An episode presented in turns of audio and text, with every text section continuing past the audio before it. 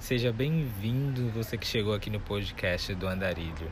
Aqui a gente vai falar sobre assuntos de autoconhecimento, arte, escrita, dança, poemas e muito mais coisas. Então, se você está interessado nessas questões, pode dar play aí que a gente vai curtir esse papo. A questão é como lidar com o processo criativo sendo pessoas autônomas, independentes, Com É, livre escala de tempo, escala de livre tempo. demanda de atendimento, a gente faz o nosso horário, a gente produz o nosso serviço, nosso produto sim, e como lidamos com a jornada trabalho versus processo criativo, ócio. o ócio que, criativo. o que, que é trabalho? O que, que é ócio criativo? O qual que é o processo criativo? Em que momento você tá trabalhando? É, isso é real também. Pra mim, já joga direto nessa cobrança de que a gente tem que estar trabalhando o tempo inteiro. Pra quem não sabe, a gente está em São Paulo. Então, São Paulo tem a egrégora de trabalha, Trabalho. trabalha, trabalha, paga conta, corre, corre, corre. Então, não sei se essa egrégora de. Ela coloca a gente, mesmo sendo autônomos, ah, preciso produzir, preciso fazer, preciso. Preciso criar, eu preciso colocar um, algum projeto novo no mundo. A gente está sempre tentando, querendo organizar nossos pensamentos para criar algo. E o quanto você acha que a gente se coloca, é, coloca a nossa qualidade, o que nós somos, o que valemos nesse trabalho que a gente produz e que a gente descansa. É, eu acho que vai de pessoa para pessoa, porque você tem que encontrar aquela autogeração de energia, né? A Você não pode- arte, né, de cada um. Mas você não pode só doar, você tem que encontrar formas de se nutrir. Uhum. E de que, quais formas são artísticas. Eu, eu tenho me nutrido muito com a dança. Então eu faço duas horas, duas horas de aula de dança por dia, mais uma hora de treinando tudo que eu estudei na aula de dança. Pinto, escrevo meus poemas, declamo meus poemas, porque isso também traz esse processo criativo. Eu acho que é muito importante a gente se nutrir de coisas fora da onde a gente está agindo. Tipo, fora da espiritualidade, fora do campo mental, fora do campo dos astros. Fora da ginástica, fora de não sei o que, dependente do que a Isso. pessoa trabalha, né? Depende do que você trabalha, você tem que achar algo completamente diferente pra te nutrir, porque senão tu fica doido. Você se cobra, só se cobra. Quando você tá descansando, você tá trabalhando. Trabalhando, Quando exato. você tá. Aí quando E você tá como, trabalhando. e como ah, equalizar, porque eu não digo nem dividir, né? Porque às vezes nem é uma divisão igualitária de tempo. Mas como equalizar esses processos no dia a dia, na semana, no mês, no 13 luas, em 365 dias. É, tem formas e formas, mas. Não sou eu que vou dizer a forma que cada um vai ter que fazer. Pra Sim, mim, funciona muito bem o tempo natural. Porque eu consigo não ficar presa ao ciclo de 30, que eu acho um período de tempo muito grande. E eu fico no ciclo de 13, que eu consigo calcular. Ó, hoje eu faço isso, amanhã eu faço isso. Não é a cobrança, nossa, eu vou fazer a oração do Arcanjo Miguel 21 dias ali, ó, certinho. Eu, já, já você está se cobrando. Quando você diminui o tempo, você diminui a cobrança também. Você, eu, eu sinto que a gente consegue se localizar melhor. Mas não adianta a gente tentar confiar na nossa mente. Pra lembrar tudo, organizar tudo. Pra... Não, a gente tem que escrever. Não é só 13 luas, ah, então cinco qualidade. Não, meu amor. Tem que escrever. Se você ficar com 13 luas na tua cabeça, tu vai ficar E 13 aí já também. entra o processo do trabalho, por exemplo. Beleza, eu tive aqui minha reflexão, meu ócio, que me permitiu refletir sobre isso tudo. E agora eu vou trabalhar. Então eu vou sentar e vou separar uma hora, meia hora, 40 minutos, duas horas, pra eu escrever, traçar um calendário, traçar um mapa. Enfim. Sim. Eu acho que é muito importante que é um ditado popular que as pessoas falam muito, né? Que a gente passa mais tempo no trabalho do que em casa.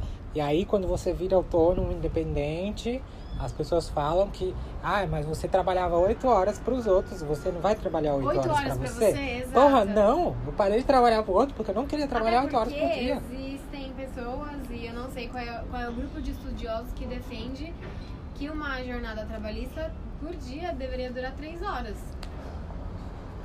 É o mais saudável, E as sabe? pessoas produziriam. Ó, quando cai de tantas X horas para menos horas, a Y horas, essas pessoas que trabalharam menos tempo, o grupo Y produziu mais do que o grupo X que trabalhou mais horas. E se continuar reduzindo numa carga horária que o ser humano aguente, porque seis horas de trabalho, Porra, nove horas de trabalho. Aí a gente é, tem essa questão. E o que que é exploração, né? Fala, não, não estou explorando, estou pagando um salário mínimo, então não estou explorando. Exato. Entra aí no escravagismo, Mas porque aí é- não deixa é- de ser uma, Total, uma um exploração. regime, um regime, um regime escravocrata. E aí, é, e são várias questões. E a gente precisa justamente encontrar o equilíbrio da equação, né? Encontrar a ordem no caos. Porque é loucura, loucura, e se a gente não se organizar, gente vai continuar na loucura. E esse processo de. Vamos voltar para o processo criativo, né? Vamos lidar com esse processo criativo sendo independente. As pessoas pensam que ser independente, ah, vou ser livre, vou embora, tal. Vou aproveitar minha liberdade, ninguém tira minha liberdade de mim. Meu amor, aí que você tem que ser mais responsável com a sua liberdade. Porque você vai se cobrar pelo seu próprio tempo. Você vai se cobrar por procrastinar. E, e aquilo que você faz no seu tempo reverbera em todas as outras pessoas, né? Sim. Independente se você está trabalhando numa empresa registrado ou se você está viajando, as suas escolhas estão interferindo em outras pessoas. Sim. E ter responsabilidade também com isso. É, disciplina, responsabilidade aparece mais ainda quando a gente fala, vou ser livre. Uhum. Fala, beleza, você vai ser livre, então toma agora toda a disciplina. Toda Que você precisa para necessariamente viver do jeito que você É. quer. Porque liberdade sem disciplina é a mesma coisa que você ficar correndo em círculos. Disciplina é liberdade. Disciplina é liberdade. Já dizia o mestre. Já dizia o mestre, porque senão você fica correndo em círculos, você não tá chegando em lugar nenhum. Eu sou livre, sou livre, sou livre. E a sua liberdade, você tá usando ela pra ir pra O onde? que, que é a sua liberdade? Pra ir, sabe, assim, no teatro durante a pandemia? Isso é liberdade? Isso é querer estar livre? Então, o processo criativo, ele se, ele se torna tão independente, tão livre, que você tem que criar esse feeling, né? De saber, de respeitar o seu próprio tempo.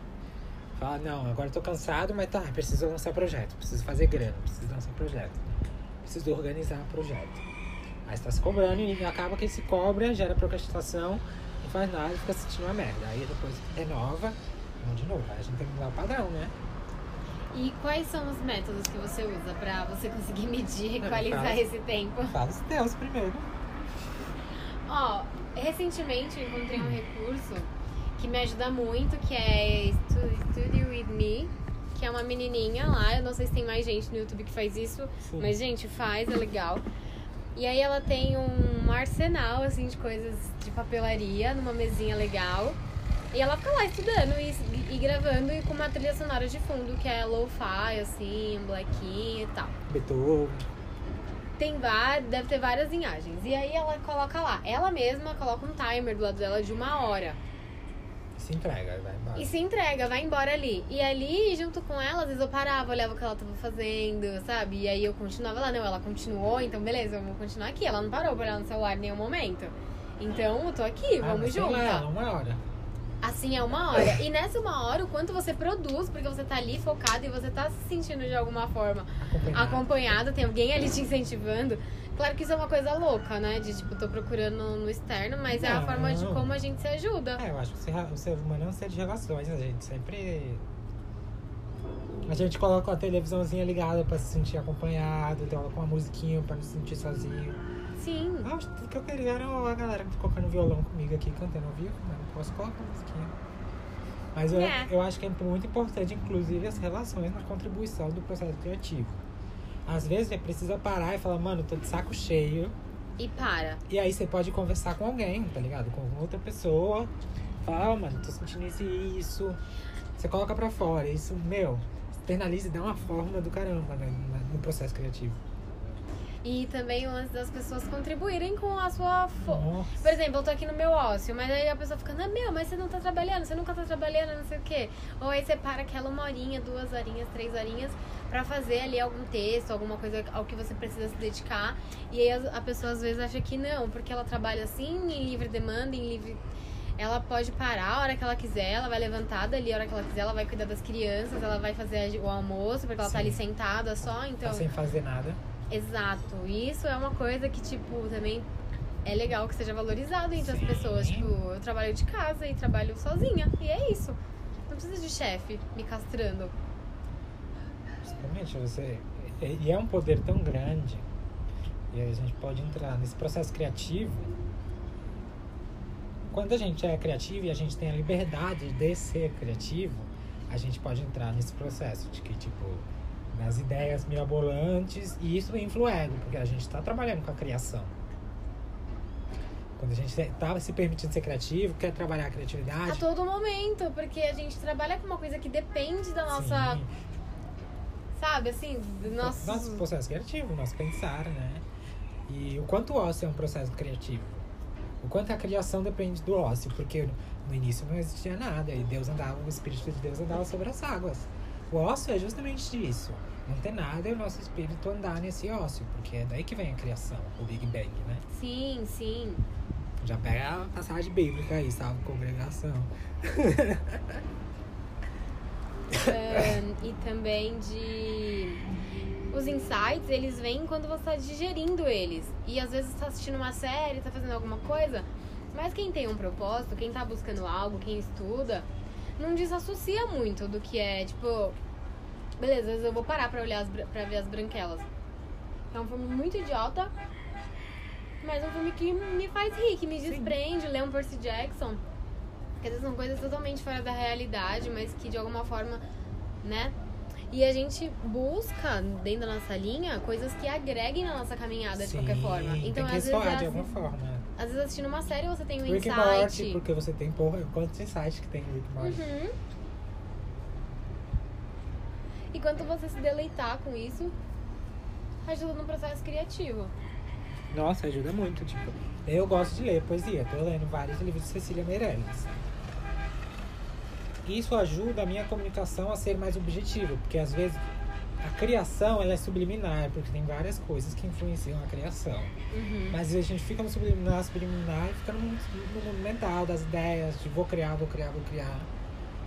E a poesia, ela requer que você seja preciso. Você tem que ser profundo e preciso ao mesmo tempo. Então, lendo a poesia de Cecília, eu vejo a forma como ela coloca as palavras. Então, eu não vou ficar meia hora escrevendo um texto de, de 10 parágrafos no Instagram com quatro comentários de cinco parágrafos cada um.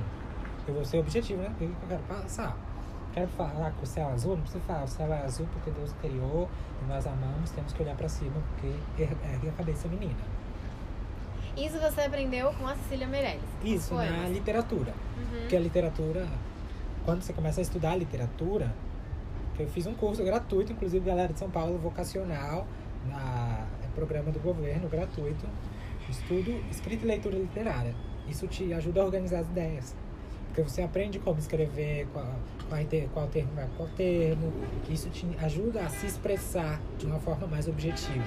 Senão a gente enche, pa- enche linguiça, enche linguiça. É, e não fala nada. Que às vezes é uma das barreiras que eu encontro também, por, por, ter que fazer um trabalho descritivo de cada Sim. pessoa. Acho que a leitura ajuda muito, porque você vê como a pessoa descreve bem ela não enche linguiça. Tem uns escritores que, tipo, Game of Thrones, pelo amor de Deus, 1500 páginas. Mas descreve aquele, aquele vaso, aqui eu tô olhando pro vaso, pra quem tá olhando, olhe pro vaso na tua casa. O vaso descreve com todos os detalhes, todos os detalhes. Isso não é uma escrita objetiva, é uma escrita detalhada. Você acha que a fala literária, então, quando ela tá sendo mais direta, mais objetiva, ela tá falando com diretamente com o sentimento da pessoa, do que é aquilo que ela vai entender daquilo. Sim. E a, esse outro tipo de escrita, mais contemporâneo, vamos falar assim, É, que tá fazendo. que faz sucesso hoje em Faz muito dia. sucesso. E é, e é muito livre, porque tem Ele é mais. espaço. Ele é mais material, descritivo. Não, eu acho que ele é mais, mais, muito mais emocional do que. Ai, conseguir colocar em palavras o que eu tô sentindo. Porque a pessoa vai escrevendo, sou feliz. Sou feliz e feliz vou ser. Eu sempre serei feliz, quero que todas as pessoas sejam felizes. Hum, Isso é algo muito subjetivo, porque você podia falar, eu sou feliz e quero que todas as pessoas sejam felizes. Ponto. Isso é seu objetivo. Você passou sua mensagem de forma objetiva. E às vezes quando a gente fica no mental, a gente fica, ah, eu sou feliz, mas eu sou triste, o que, que acontece com meus sentimentos, pra onde vou, quem sou, o que sinto. O que, que você acha na sua capacidade criativa de Ah. que é um, o que é uma, uma frase direta? Como você construiria uma frase direta? Uma frase direta, Como- qual é o construto de uma frase direta no seu processo criativo, de você responder as pessoas e tudo mais? uma frase. Você me magoou. Mas é uma frase concreta. Eu não vou falar, ai, mas. Ah, eu fiz isso, ah, mas eu fiz isso porque você fez isso. Não, você me magoou. Hum, Não, não tem espaço para discussão, porque os- o que a gente sente não é discutível. O que a gente sente deve ser respeitado. Então, Assim como a gente deve respeitar o que os outros, o que os outros sentem. Então, novamente, encontrar esse equilíbrio. Mas o que você sente, ninguém pode chegar pra você e falar, ó, você tá, você tá se sentindo desrespeitada, mas não é bem assim. Sim. Sim. E como você. Não, aí a gente já entraria numa outra discussão. Sim, vamos continuar a relação. Ah, eu estou me sentindo. Estou, não estou me sentindo criativo. Ai, mas eu preciso descansar e descansar. Como você diria alguém que ela não está sendo suficientemente criativa? Ah, não tem como. não- acho que não tem como falar, porque todo mundo é criativo, cara, em seu determinado jeito. Tem gente que não tem braço e pinta com os pés.